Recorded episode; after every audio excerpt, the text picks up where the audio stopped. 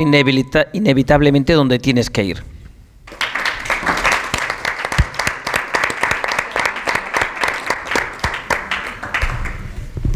Son las dos, es la una en Canarias y esto es lo que está pasando ahí fuera. Onda Cero. Noticias fin de semana. Juan Diego Guerrero. Buenas tardes a todo el mundo. El mundo asiste a una guerra provocada por una invasión que ya dura un año y un día. España sigue inmersa en una indisimulada campaña electoral y unas cuantas noticias más de interés. Pero, amigo oyente, amiga que escuchas, dentro de cuatro horas y media podrás tomarte un respiro. Porque dentro de cuatro horas y media vienen los equipos que entrenan estos dos señores a los que vamos a escuchar y saltan al césped del Bernabéu para recordarnos que el fútbol debe demostrar que es un deporte, solo un deporte y nada más que un deporte, con un árbitro que debe dedicarse a decidir con justicia, con limpieza y con libertad.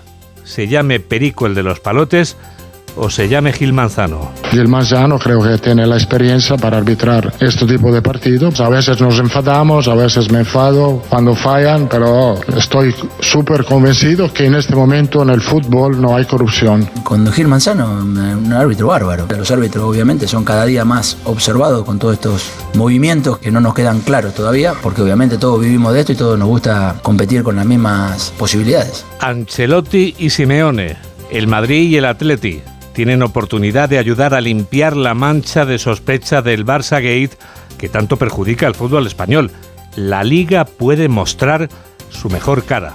Y aquí en Onda Cero vamos a contar lo que pase en el partido en el mejor programa de radio posible, en el Radio Estadio de Edu García, que comienza dentro de apenas una hora y media.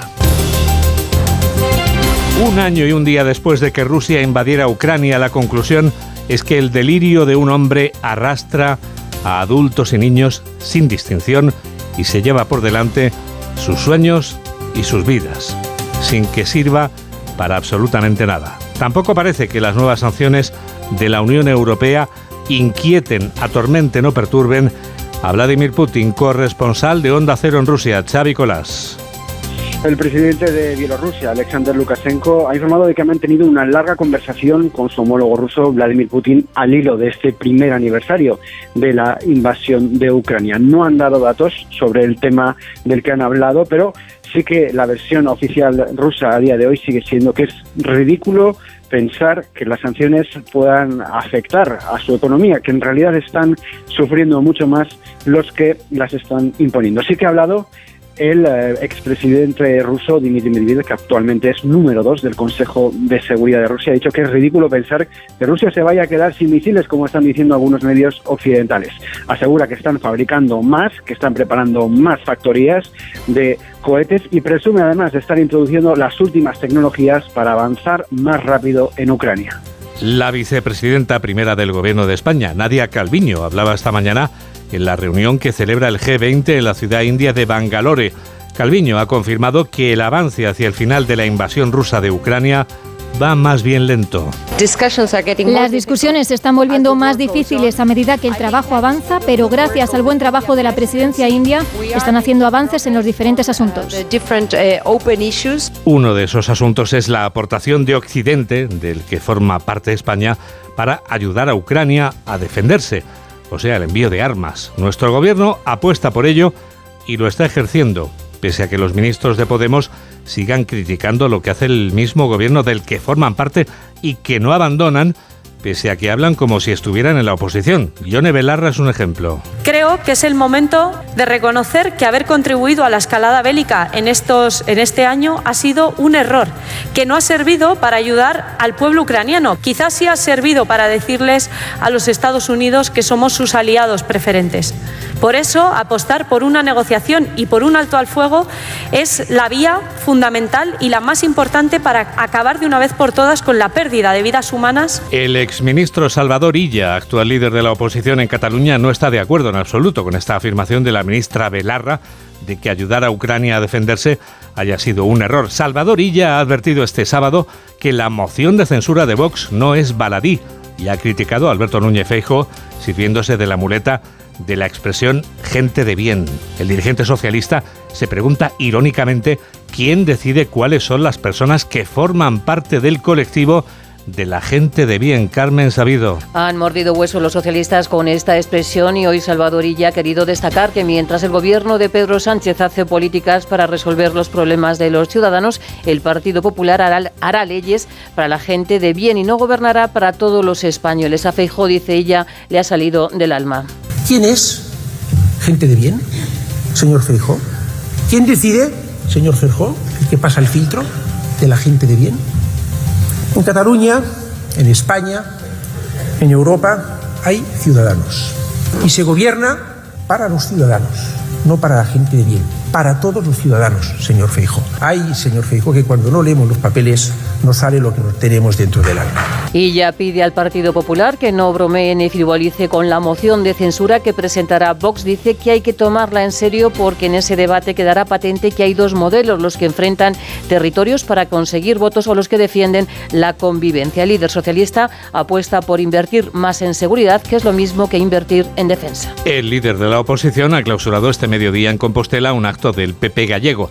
Alberto Núñez Feijóo ha puesto como ejemplo al presidente Alfonso Rueda, que lo sucedió como jefe del Ejecutivo gallego. Y precisamente el Ejecutivo gallego es el que reúne, según Feijóo, los rasgos de un gobierno unido frente al que preside Pedro Sánchez, que no es un gobierno de coalición, sino de colisión Redacción de Onda Cero en Galicia, Susana Pedreira. Tres meses y tres días faltan para la cita electoral del 28 de mayo y en Galicia el PP ha presentado a sus 313 candidatos en un acto clausurado por Feijóo ante más de 4.000 personas. Dice el presidente nacional del partido que el cambio ha empezado en España y pone a Galicia como ejemplo de otra manera de gobernar. Y es posible un gobierno unido que solo se dedique a gobernar como en Galicia. Y advierto, y lo haremos en España y es posible contener al nacionalismo y no ceder a sus imposiciones como en Galicia y lo haremos en España. Volveremos a ganar. No sé lo que le pasará a Sánchez, pero España tendrá una buena noticia.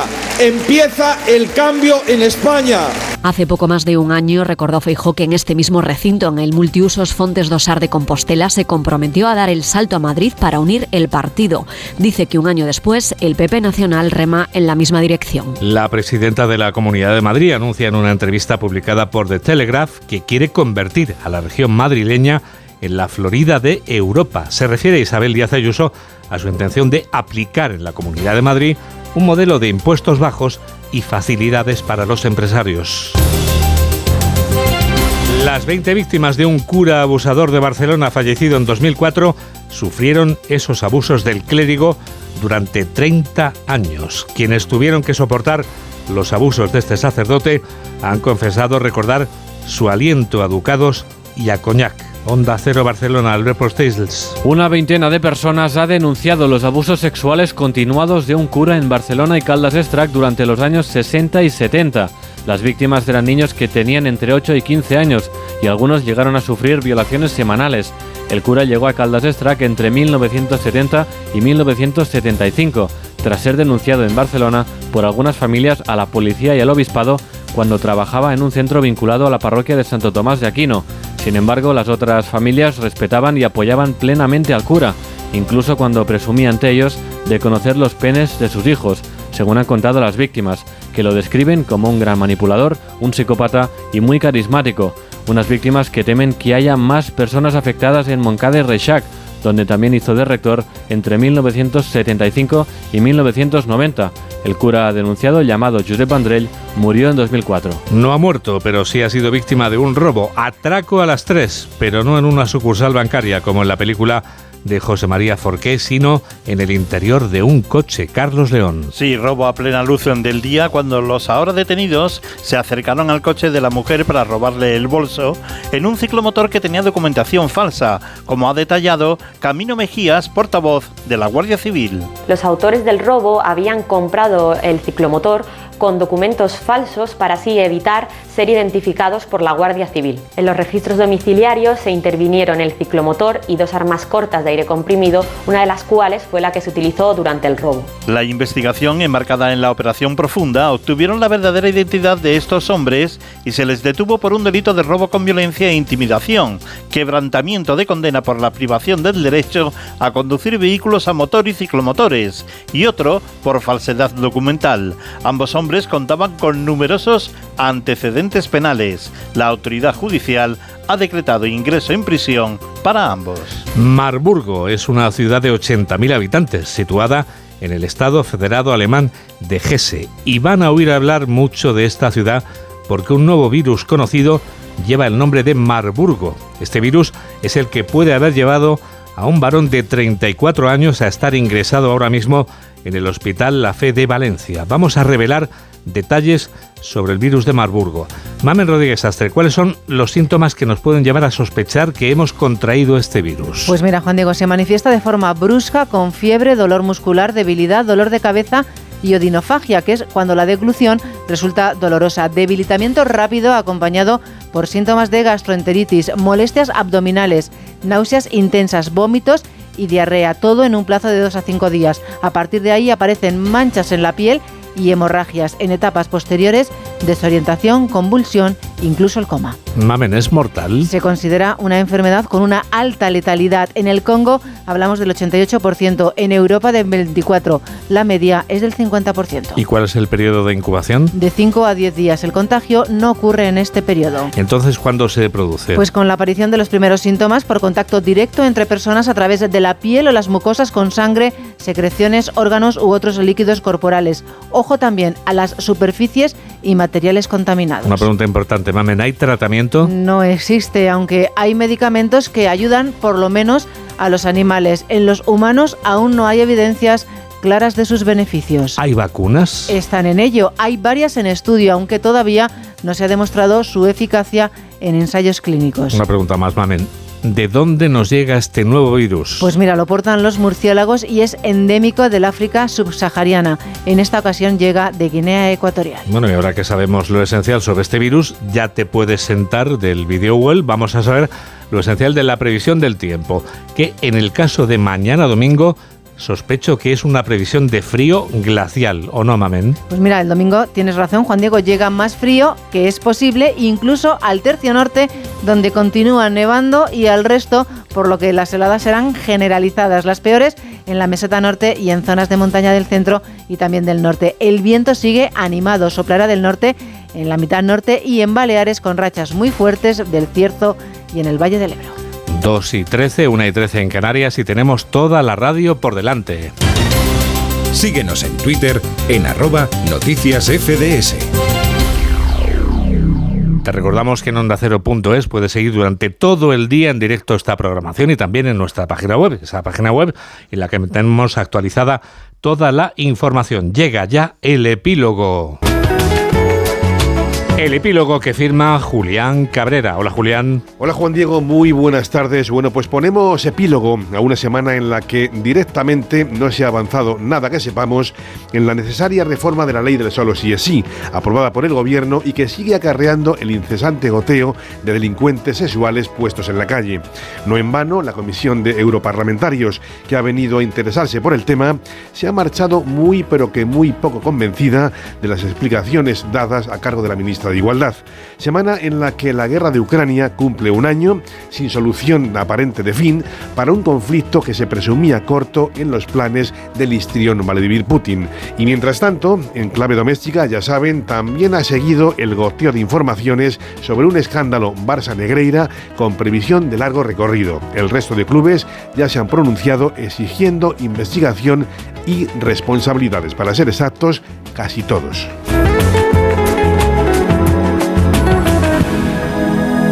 Vamos ya con el deporte.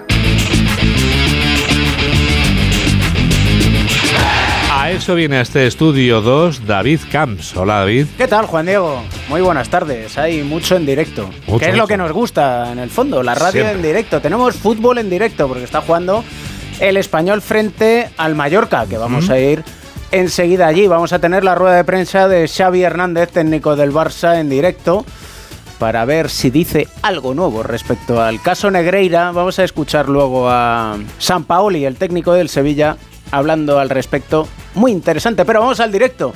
Porque hace 13 minutos, casi 14, que ha empezado ese español Mallorca. José Agustín Gómez, buenas tardes.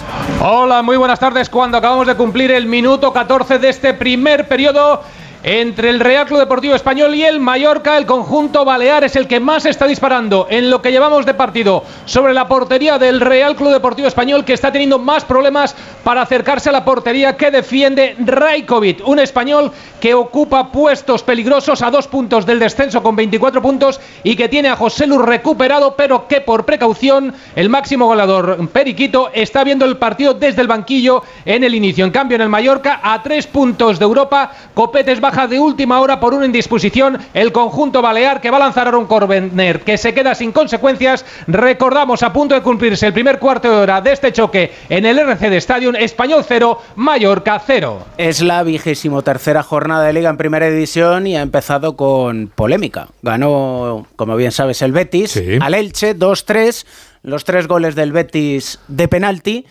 tres jugadores expulsados por el Elche y el colegiado del partido en el acta arbitral que ha indicado que hubo amenazas en el túnel de vestuarios y después cuando acudieron a la caseta del presidente, del director deportivo y del manager del conjunto ilicitano diciendo no vais a salir de aquí, sois unos sinvergüenzas. Escucha el técnico del Elche, a Machín. Normalmente cuanta más gente interviene en cualquier situación en, la vida es más difícil ponerse de acuerdo y se suelen cometer más errores. Salimos súper penalizados. Sinceramente no creo que nadie lo haga con mala fe. Nos estamos acercando a otro deporte. Es frustrante, es jodido sufrir esto, tenemos que creer en la, en la, igualdad y en la justicia y por más que en un momento pues, nos sintamos perjudicados, vamos a pensar que son errores eh, humanos, que se suele decir al final de las ligas todo se compensa, pero la realidad es que nosotros llevamos un peso de 50 kilos en un lado y en el otro llevamos uno de 5. Es complicado, nos merecemos el mismo trato que todos y que nos dejen competir en, en igualdad. El bien. Yo soy bético, como todo el mundo sabe, y soy de los que ganaron el partido de ayer, pero como yo también me he tenido que morder la lengua muchas veces este año, muchas tarjetas, penaltis, situaciones como las de leche, diré lo mismo que cuando en esos partidos eh, me he sentido o he sentido que mi equipo estaba perjudicado. Creo que dice bien Machín, hay que procurar aceptar lo que dice el árbitro. El VAR está muy bien si se utiliza de manera adecuada. Es como las redes sociales, que puedes quejarte contra ellas, pero en la tecnología no está el error. El error está en el uso que se hace de la tecnología y de momento parece que los árbitros del VAR no saben utilizar la tecnología, o al menos no están las cosas demasiado claras. Igual a lo mejor es adrede para que siga habiendo polémica. Vaya usted a saber, no voy a entrar ahí. Lo que sí que voy a entrar es en el caso Negreira, porque querella criminal del árbitro precisamente de Bar, Estrada Fernández, y hoy ha hablado San Paoli al respecto. Y escúchale, es muy interesante. Si las pruebas que, están saliendo a la luz son reales, eh, la verdad que manchar al fútbol de esta manera y manchar a esta liga de esta forma es muy grosero. Eso no, no tiene ningún tiempo de caducidad, más allá de, alguna ley. Eso es mm, desmerecer este juego, hacerlo, dejar de ejercer un juego limpio y en, ese, en esa realidad, sinceramente, si se comprueba lo que, lo que se comenta, es muy grave para la liga, porque es un gran desprestigio para esta liga. Me genera tristeza por el fútbol. Y si pasa este tipo de cosas, se engaña, se engaña y se mancha la, a la pelota, ¿no? Y me gusta mucho lo que dice que no tiene caducidad. Pues fíjate, lo comparto plenamente. Fíjate, tú has escuchado lo que he dicho en la entrada del informativo, que esperamos hoy de ese árbitro, o al menos yo espero, que se dedique a decidir con justicia, con limpieza y con libertad, que también es muy importante. Y con equidad. Y vamos a escuchar a Xavi Hernández. Ha empezado la rueda de prensa del técnico del Barça, Alfredo Martínez. Buenas tardes. Hola, muy buenas tardes. La primera pregunta le, le preguntan por el Almería. Acaba de comenzar con un poco de retraso. Al final ha, ha cambiado el orden de la rueda de prensa porque el equipo entrena a las 4 de la tarde, entrenó ayer, también por la tarde y pretenden viajar a las 7 menos cuarto después del entrenamiento donde conocemos la lista de convocados en la que son bajas Pedri, Dembélé y Ansu Fati a última hora por una contusión que recibió ayer en la rodilla izquierda. Vuelve Gaby tras la sanción en el Manchester United y en principio habrá lista de convocados con Alarcón como gran novedad del equipo filial porque tiene muy pocos delanteros. Ha hablado en la primera respuesta sobre Rubi y el sistema de 4 o 5 defensas que puede plantear que les costará porque Almería es un equipo muy fuerte y está hablando de partidos complicados como, como el de la Almería que no deben pensar en el choque frente al Real Madrid y vamos a ver si le preguntan por el caso Enrique Negreira y la situación en Liga del equipo azulgrana. ¿Qué tal, Xavier? Ramón Salmorri de Cataluña Radio. Ah, de cara a aquest partit i tenint... Ahora, en cuanto conteste en castellano, las primeras preguntas son en catalán para Xavi Hernández. Escuchamos al técnico del Barça. Mientras tanto, a las seis y media hay derby Real Madrid-Atlético de Madrid y a esta hora se debería de celebrar la tradicional comida de directivas. Fernando Burgos, buenas tardes. ¿Qué tal David? Buenas tardes. Sí, muy cerquita, en un restaurante cercano al Estadio Santiago Bernabéu. Aún no han llegado a esta comida de directivas ni Florentino Pérez ni tampoco Enrique Cerezo, pero lo que sí ha ocurrido es que a las 11 de la mañana se ha concentrado el Real Madrid en Valdebebas con los 22 jugadores que convocó ayer Carlo Ancelotti, vuelven Chuameni y Mariano, son bajas Mendí, Álava y Rodrigo Goes, los blancos que quieren continuar esta buenísima racha de febrero, cinco victorias consecutivas, 20 goles a favor, no hará rotaciones Carlo Ancelotti saldrá con el mejor 11. Nacho será de nuevo lateral izquierdo tras el nivelazo mostrado en Anfield, acompañando a Carvajal, Militao y Rudiger. Courtois será el guardameta. En el medio campo, Camavinga intocable. Vuelve Kroos y la duda es Modric o Chouameni, con más opciones para el centrocampista croata. Y arriba Benzema y Vinicius estarán acompañados por un deslumbrante Fede Valverde en la banda derecha, en esa doble función de centrocampista y extremo. Nadie ha ganado esta temporada en el Bernabéu, solo Sasuna, eh, Girona y Real Sociedad lograron un empate y ningún equipo le ha marcado más de un gol en casa a Courtois o Lunin. Además, los dos derbis de esta temporada cayeron del lado merengue, el primero en Liga en el Metropolitano en septiembre 1-2, el segundo hace un mes en la Copa del Rey en el Bernabéu por 3-1 tras una prórroga. En ambos partidos, curiosamente, marcó Rodrigo Góez, que se lo pierde el de esta tarde-noche por lesión. Habrá alrededor de 63.000 espectadores para un derby que arbitrará el extremeño Jesús Gil Manzano, esperando, repito, el inicio de esa comida de directivas con siempre muy buen ambiente, Florentino Pérez y Enrique Cerezo a la cabeza. Y que hablarán del caso Negreira, Fernando. Seguramente, y de la Superliga, ha dicho Agnelli. También ha dicho Agnelli hace eh, unas horas que la Superliga es necesaria porque el fútbol actual aburre y además el fútbol actual no tiene el interés de los más jóvenes. Siguen RQR, Juventus, Real Madrid y Fútbol Club Barcelona con el tema de la Superliga. El resto se está desmarcando, entre ellos, por cierto, el Atlético de Madrid. Veremos a ver si no cambian luego de, de opinión. Gracias, Fernando. Buenas tardes. Igualmente, David, hasta luego. Ahora estamos con la última hora del Atlético de Madrid, pero escuchamos a Xavi. Hace bastante positivo, ¿con cuánto de positivo? Sí, yo creo que sería muy buena temporada. Eh, siempre cuando se ganan ligas en un club grande como, como el Barça ya pasa a ser una, una, gran temporada, una temporada muy buena, ¿no? Por lo tanto, depende de nosotros. Estamos en una muy buena situación en Liga, también en Copa. Tenemos un rival realmente difícil que es el Madrid, pero tenemos la ilusión de conseguir éxitos, ¿no? Y Liga y Copa más Supercopa ya ganada sería una muy, muy buena temporada. Y la ilusión la tiene el español por seguir una temporada más en primera división y marca el conjunto periquito, José Agustín. Se aprovecha de un error en la salida desde atrás del guardameta Pedrat Rajkovic por parte del Mallorca para recuperar a Leis Vidal y dejar solo sobre el punto de penalti a Martin Braithwaite para que el danés marque su sexto gol de la temporada. Ya estamos en el minuto 22 y medio de este choque en el RC Stadium. Se pone por delante el conjunto blanco-azul español 1, marcó Braithwaite, Mallorca 0. Y volvemos al derby madrileño, conocida la última hora del Real Madrid, antes de esa comida de directivas, el Atlético de Madrid, Alejandro Morí, buenas tardes. Buenas tardes, David. El Atlético vela armas en su hotel de concentración pensando en hacer un partido completo al nivel de la primera mitad del encuentro de Copa ante el Real Madrid y sacar algo positivo del Santiago Bernabéu. Se respira buen ambiente en el vestuario de un equipo que llegará al feudo blanco sobre las 5 de la tarde con los 19 convocados por Simeone, todos los disponibles del primer equipo con tres ausencias, Reguilón, Rodrigo de Paul por lesión y Condobia con molestias musculares. Han eh, probado varias cosas esta semana, eh, pero todo parece indicar que Simeone se decidirá por lo ensayado el pasado jueves con un once formado por Oblak en portería, línea defensiva con Molina, Savic, Hermoso y Reinildo en el centro del campo. Puro Atleti, todos canteranos, Barrios, Coque y Saúl esta vez de inicio con Llorente y Carrasco en las bandas y Grisman y su gran estado de forma como delantero centro. Un dibujo de 4-3-3 en ataque y 4-5-1 en defensa. Morata, Memphis y Correa en la recámara para buen seguro ayudar a lo largo del partido. Son tres puntos y algo más, pero un Atlético que quiere ganar hoy en el Bernabéu aprovechando su buen momento y poder así asegurar puesto de Champions. Gracias, Jano. Volvemos a escuchar a Xavi Hernández.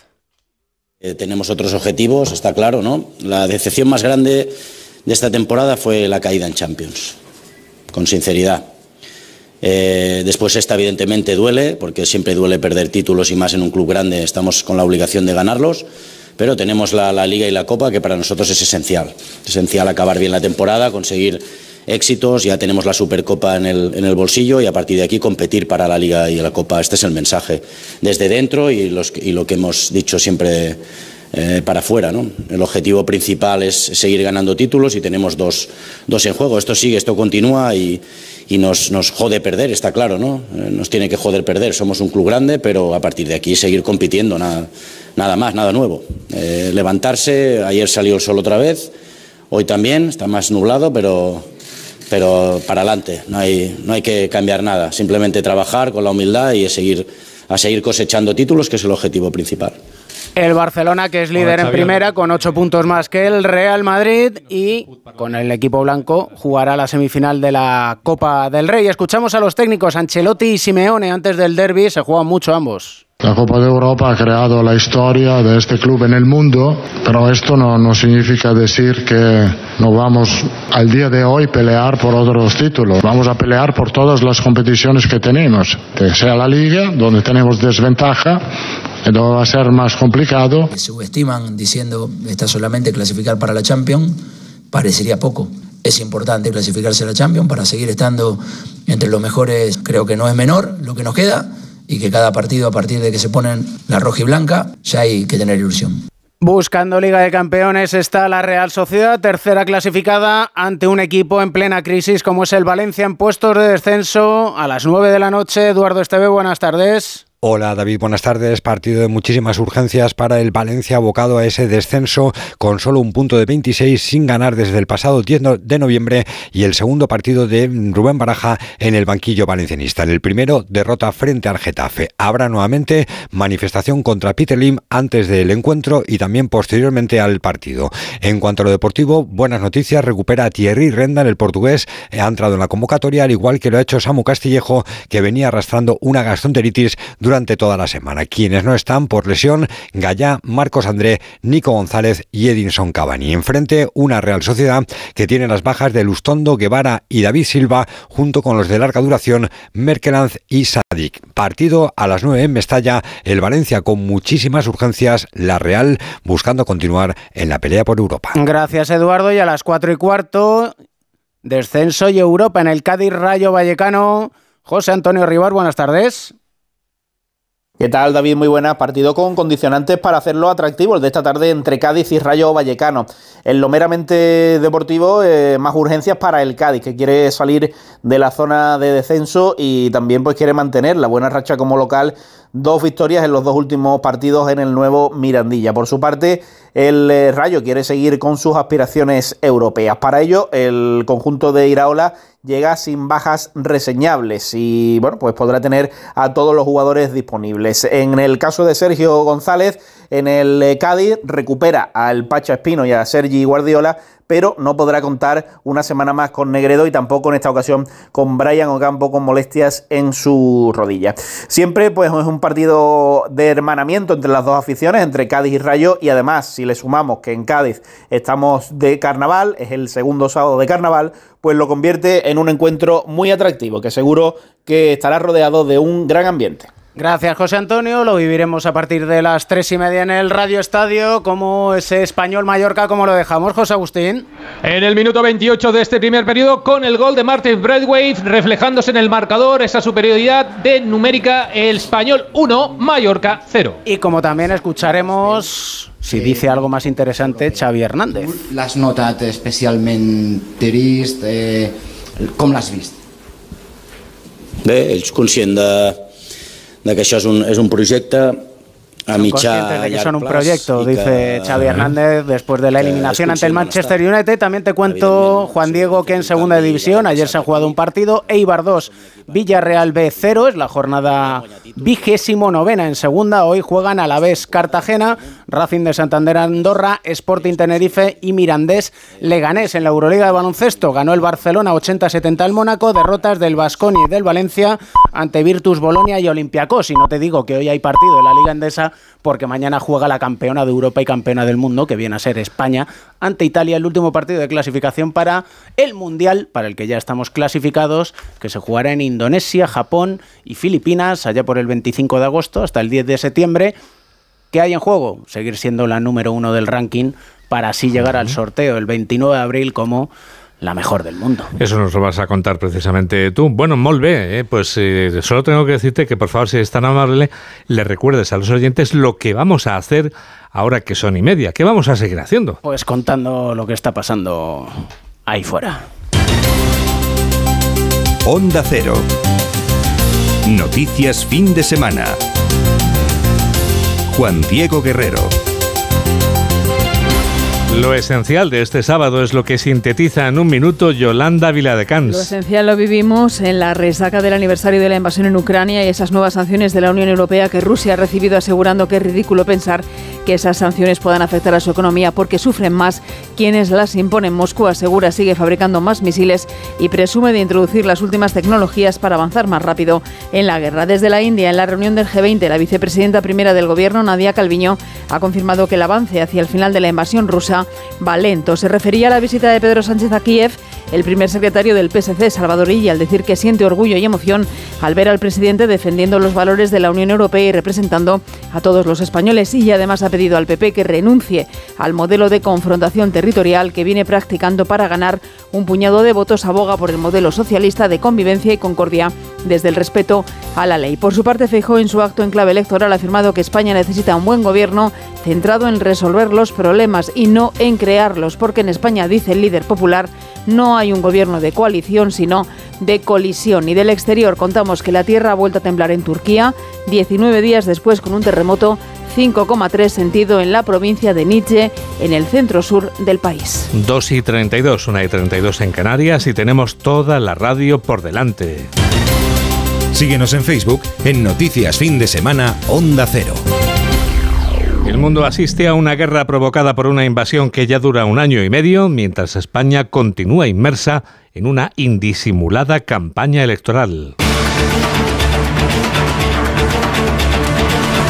El exministro Salvador Illa ha advertido este sábado que la moción de censura de Vox no es baladí y ha criticado a Alberto Núñez Feijó sirviéndose de la muleta de la expresión gente de bien. El líder de la oposición socialista en Cataluña se pregunta, ejerciendo hoy de portavoz del PSOE, se pregunta irónicamente quién es quien decide cuáles son las personas que forman parte de ese colectivo de la gente de bien. Carmen Sabido.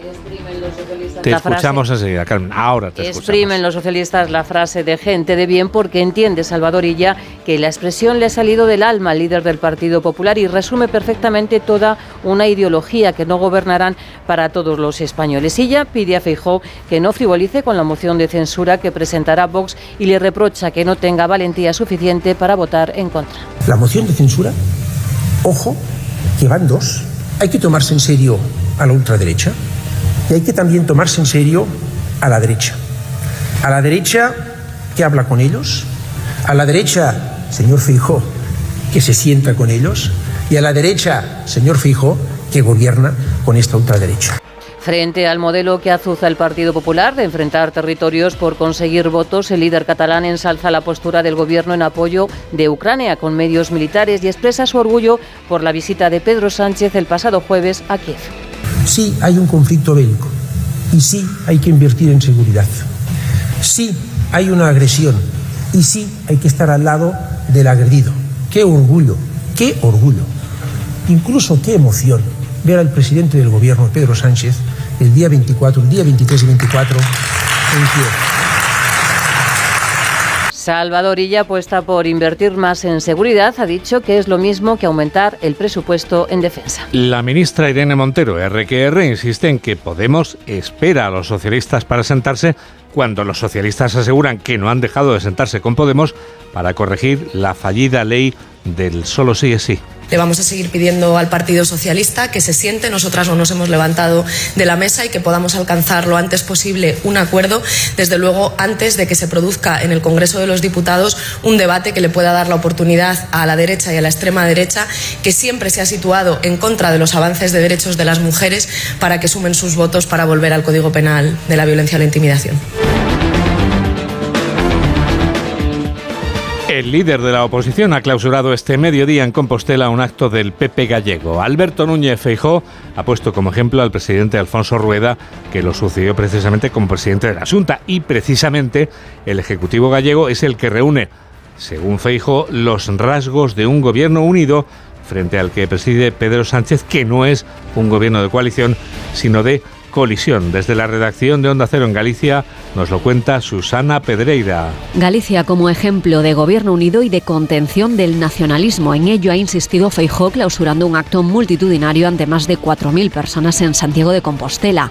El presidente nacional del PP dice que ha empezado el cambio en España. Decía que en Galicia he aprendido casi todo lo que sé y en Galicia se explica casi todo lo que soy.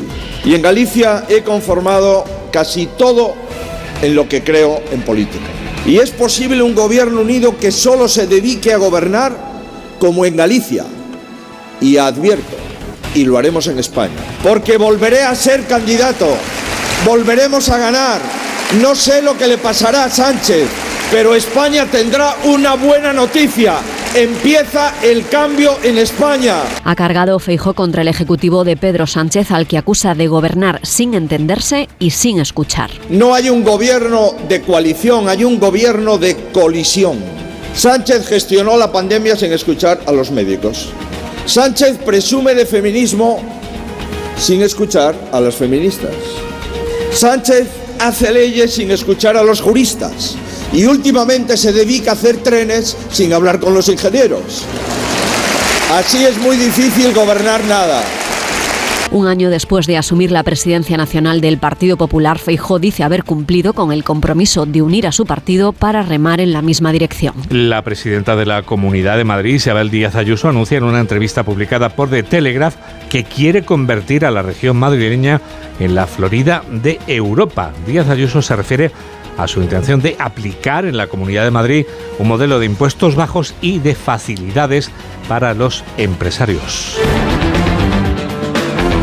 Y ahora las puertas abiertas del Parlamento de Andalucía, hoy celebrando 40 años de estatuto y justo a punto de celebrarse el día grande de la región. Desde Onda Cero Sevilla, Rafaela Sánchez. El Parlamento de Andalucía celebra este sábado su tradicional jornada de puertas abiertas con motivo del Día de Andalucía que se conmemora el 28 de febrero. Una visita guiada desde las 10 de la mañana con el presidente a la cabeza, Jesús Aguirre, acompañará a los primeros asistentes a disfrutar de la riqueza patrimonial del antiguo Hospital de las Cinco Llagas de Sevilla, donde también podrán conocer de primera mano la actividad parlamentaria de la institución. A este primer recorrido le sucederán otros durante todo el día hasta las de la tarde ininterrumpidamente, guiados por parlamentarios de los grupos políticos de la Cámara Andaluza. Los visitantes podrán recorrer los espacios más emblemáticos como la biblioteca o el salón de plenos en una jornada amenizada en varios puntos del recorrido por actuaciones musicales y teatrales. 3 menos 21, 2 menos 21 en Canarias. Noticias fin de semana. Juan Diego Guerrero.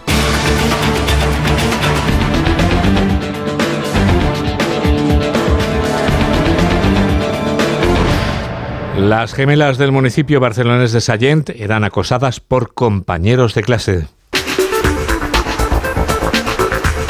Los investigadores del caso de las gemelas que se arrojaron al vacío han confirmado que ambas habían sufrido bullying. Onda Cero Barcelona, Albert Postils. Los Mossos de Escuadra confirman en su atestado que las gemelas de Sallent sufrían bullying, una información que ha avanzado la vanguardia. Este viernes los Mossos han entregado el atestado a la juez de Manresa que dirige la investigación. El informe policial no identifica a ningún responsable, pero señala claramente el bullying como uno de los factores que desestabilizó a Alana, la hermana que perdió la vida tras tirarse por el balcón un bullying documentado que las hermanas empezaron a sufrir nada más llegar a Sallén, en el colegio de la escuela de primaria y que prosiguió en el instituto. Cabe recordar que al principio la Consellería de Educación no contemplaba el bullying como hipótesis, pero tras las informaciones recabadas en los últimos días ha reconocido que ahora mantienen abiertas todas las líneas de investigación. Atraco a las 3, a plena luz del día. Así ha sido este suceso que les contamos ahora, un robo que se producía en las circunstancias que nos va a contar ahora mismo Carlos León. Te escuchamos, Carlos. Sí, una investigación que está enmarcada en la Operación Profunda, que comenzaba en enero cuando una mujer fue abordada en el interior de su vehículo. La víctima estaba estacionada cuando dos hombres se acercaron en un ciclomotor, uno de ellos con un arma, y le abrieron el coche. Tras un forcejeo con la víctima, le robaron el bolso y emprendieron la huida como nos ha contado Camino Mejías, portavoz de la Guardia Civil. La víctima se encontraba en el interior de su coche cuando estos dos individuos se acercan a ella con un ciclomotor. Uno de ellos lleva incluso un arma de aire comprimido para intimidar a la víctima. Abren la puerta del coche, se produce un forcejeo con la víctima y consiguen robarle el bolso huyendo rápidamente del lugar. La Guardia Civil ha detenido a los dos hombres por presuntamente robar a plena luz del día. Habían utilizado un ciclomotor con documentación falsa. Los autores del robo habían comprado el ciclomotor con documentos falsos para así evitar ser identificados por la Guardia Civil. En los registros domiciliarios se intervinieron el ciclomotor y dos armas cortas de aire comprimido, una de las cuales fue la que se utilizó durante el robo. Las diligencias fueron entregadas al Juzgado de Primera Instancia e Instrucción número 5 de Catarroja y la autoridad judicial ha decretado para ambos autores el ingreso en prisión. Ambos contaban con numerosos antecedentes penales. 3 menos 18, 2 menos 18 en Canarias. Enseguida les llevamos a dar la vuelta al mundo en 80 segundos. Hola, soy Javier Ruiz Tabuada y yo también escucho Noticias Fin de Semana con Juan Diego Guerrero. ¿Es que hay otra cosa?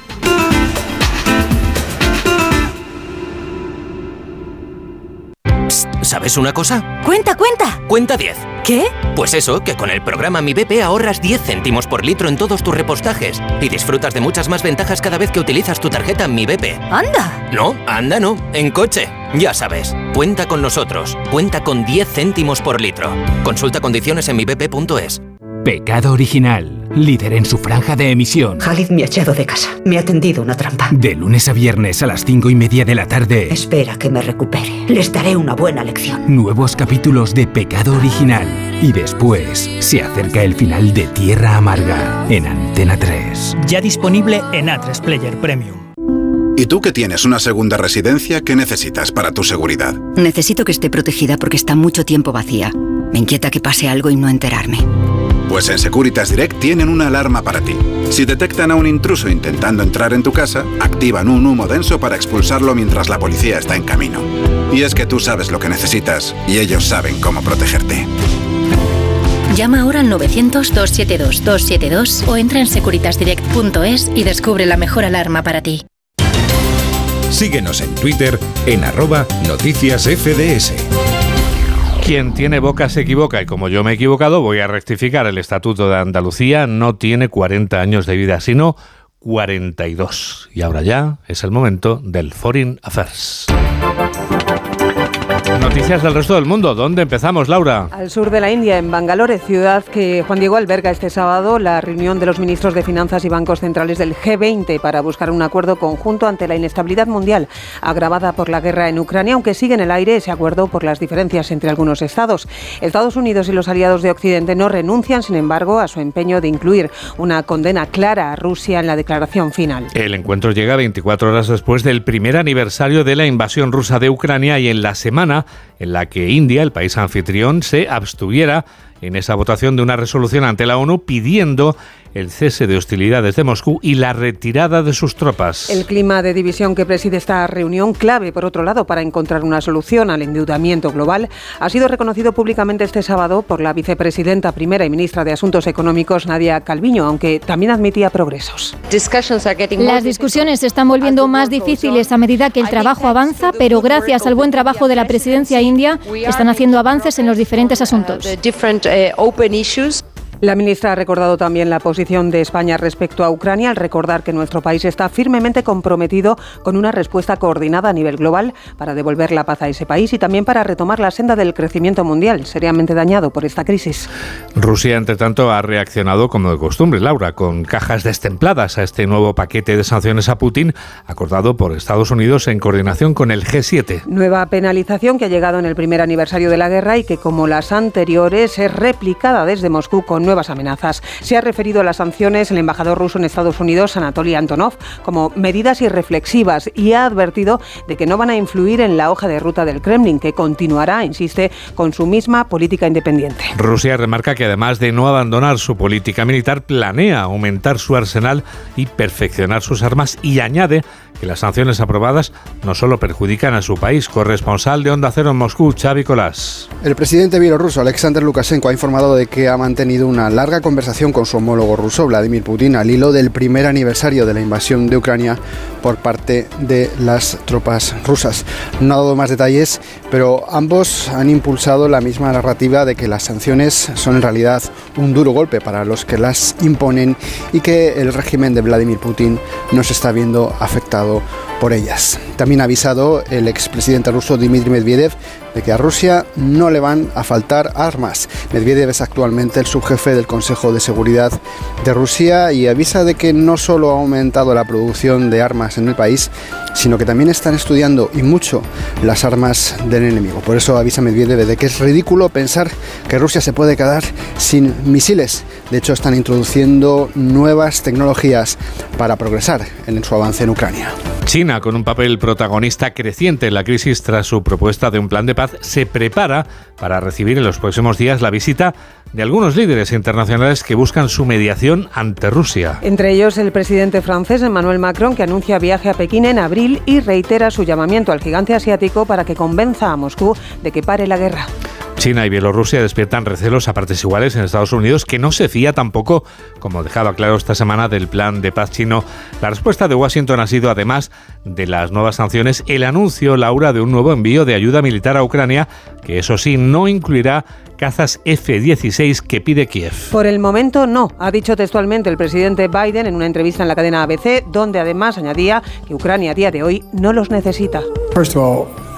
En primer lugar, no hay forma de saber exactamente lo que va a necesitar Ucrania en el futuro, pero ahora y según nuestro ejército no hay base sobre la cual haya una razón para proporcionar F-16. Rotundo y categórico Biden, de vuelta ya en su país tras su visita sorpresa a Ucrania, donde se cumplen ya hoy, Juan Diego, 366 días con las tropas rusas extendiendo su avance con logros tácticos en el este, sur y suroeste de Bakhmut, en la región de Donetsk, al este del país. Y no perdemos tampoco de visita, de vista, mejor dicho, Laura, a Turquía después de producirse este sábado otro temblor de tierra que ha causado escenas de pánico entre la población. Sí, el seísmo de 5,3 grados en la escala de Richter se ha sentido en la provincia de Nidje, región del centro-sur, a unos cientos de kilómetros al oeste de la zona que quedó devastada por los otros dos terremotos registrados el 6 de febrero en suelo turco y en Siria. Los sismólogos explican que los dos primeros sismos graves han podido provocar un reajuste de varias placas tectónicas que se manifiesta ahora en, temblores, moderados en zonas próximas. La tragedia, además de los más de 44.000 fallecidos, ha dejado casi un millón de desplazados en el sur del Estado turco. En África no son ajenos al drama de los desplazados por motivos relacionados con con catástrofes o con brotes violentos y guerrillas locales. Por ejemplo, en Nigeria, donde el principal problema es la inseguridad y allí se celebran hoy elecciones presidenciales y legislativas. Comicios considerados cruciales para asentar la democracia en ese país y a los que se presentan 18 candidatos de otros tantos partidos y los que se va a elegir al sucesor de Muhammadu Buhari en el poder desde 2015. Habrá que esperar varios días para conocer el resultado. En las horas previas a estas elecciones, la Agencia Anticorrupción de Nigeria se ha incautado de 65.000 euros que iban a ser destinados a la compra de votos. Enviado especial a Lagos, Alfonso Masoliver. Todo tranquilo en Nigeria horas antes de cerrar las urnas. Hasta el momento no se han registrado episodios graves de violencia, más allá de las ocasionales discusiones originadas por la tensión. El sistema de votación con huella dactilar y reconocimiento facial también ha sufrido averías en algunos colegios electorales, obligando a los votantes a esperar hasta tres horas para ejercer su derecho a voto. La policía y el ejército patrullan las calles en todo momento para hacer una demostración de fuerza y disuadir a los radicales de los diferentes partidos. Las urnas deberían cerrar a las dos y media de la tarde, aunque algunas lo harán en horas posteriores debido a los problemas surgidos con el sistema de votación. Y vamos a terminar, Laura, si te parece, con un suceso que tiene conmocionada a la sociedad hongkonesa. Y vas a comprobar enseguida por qué, Juan Diego, parece sacado de una película de terror. Tiene como protagonista la modelo e influencer más conocida de China, de nombre Abby Choi, de 28 años de edad. Su cadáver ha aparecido desmembrado tras ser descuartizado en una casa alquilada donde la policía también ha encontrado dos ollas con restos de tejido humano, una sierra eléctrica y una picadora de carne. Se sigue buscando la cabeza de la víctima. Hay tres sospechosos detenidos. Son los ex-suegros de la mujer y un excuñado. Los investigadores barajan una disputa por dinero en el seno familiar como móvil del crimen. Pues sí que parece una película de terror. Ha sido un resumen de Laura Gil. Onda Cero. Noticias fin de semana. Nadie, pero nadie, nadie está por encima de la ley. Como comprobamos con cada semana con nuestro abogado experto en Derecho de la Circulación, Santiago Córdoba. ¿Qué tal, letrado? Muy buenas tardes. Santi, ¿de qué nos hablas esta semana? Pues mira, de accidentes de tráfico ocasionados por atropellos de especies cinegéticas, jabalíes, ciervos, etcétera, y de quién sería responsable de los daños causados a personas o bienes.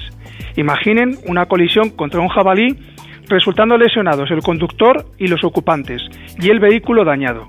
Pues bien, la Ley de Seguridad Vial establece apodícticamente, apodícticamente perdón, que el responsable es el conductor. Excepcionalmente serían responsables el titular del aprovechamiento cinegético, el propietario del terreno o el titular de la vía en unos supuestos concretos y muy, pero que muy limitados, que además deberá aprobar el conductor.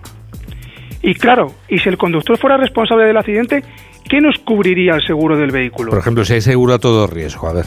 Pues mira, si hay seguro a todo riesgo, generalmente la aseguradora será a cargo de los daños a las personas, incluido el conductor, y en el vehículo. También, sin ser un multirriesgo, puede haber pólizas que tengan cubiertos estos siniestros. Pero si se tiene solo un seguro obligatorio básico, un seguro obligatorio pelado, la aseguradora cubriría los daños a los ocupantes del vehículo, pero quedarían excluidos los daños al conductor y al vehículo. Eso es lo que pasaría si el seguro fuera un seguro pelado, que es la mejor definición que he escuchado en mucho tiempo. Santiago, un abrazo muy grande, querido. Buenas tardes. Muy buenas tardes. Son las 3 menos 8, son las 2 menos 8 en Canarias. Enseguida les contamos algo muy interesante que tiene que ver, ya que ha hablado Santiago Córdoba de animales, lo que les contamos tiene que ver con osos. Hola, soy Viviana Fernández y yo también escucho noticias fin de semana en Onda Cero con Juan Diego Guerrero.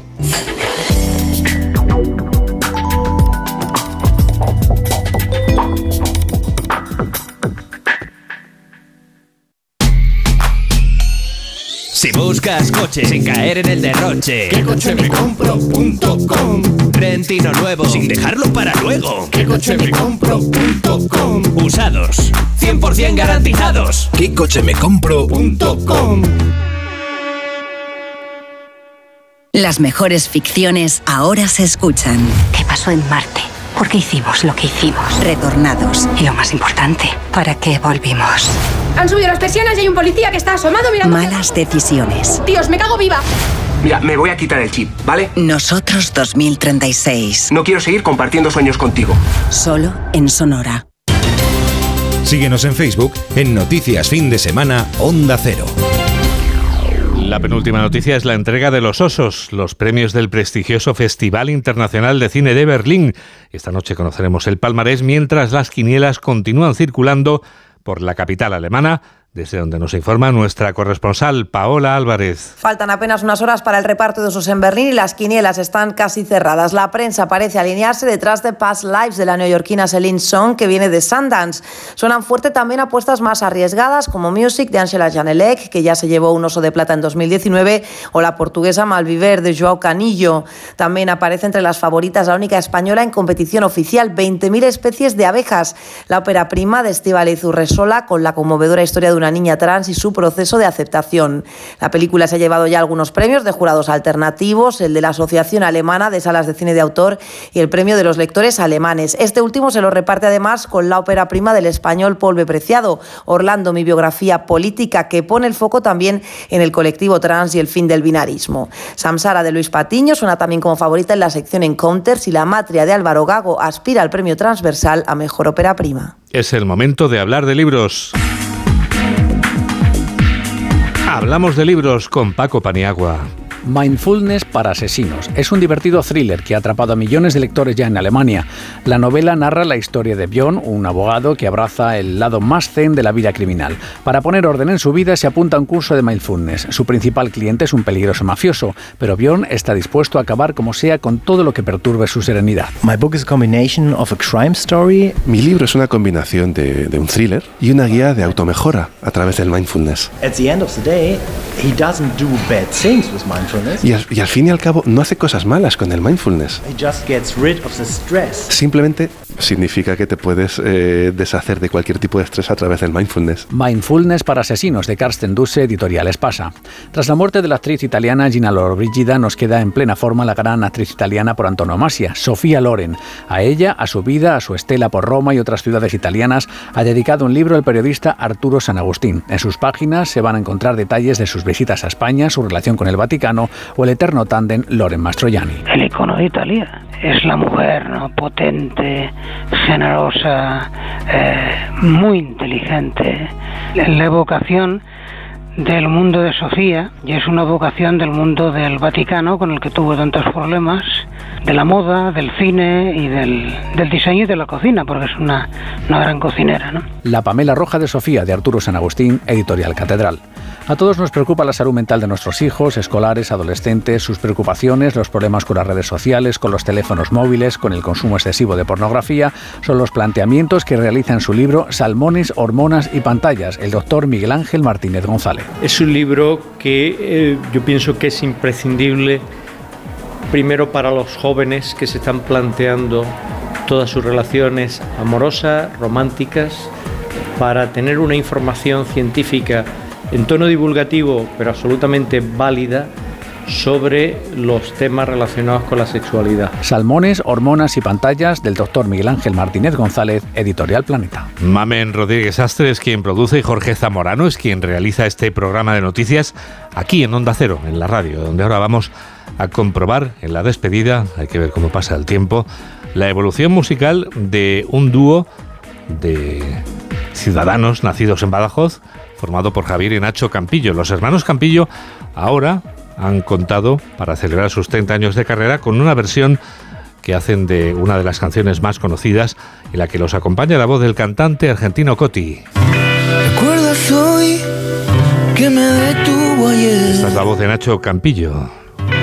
Y me obligó a reprimir el... A la que acompañará enseguida la de Coti en esta belleza pasajera. Eres mayor, lo has comprendido. La original era publicada en 1993, hace 30 años. Gracias por estar a ese lado de la radio y que la radio te acompañe.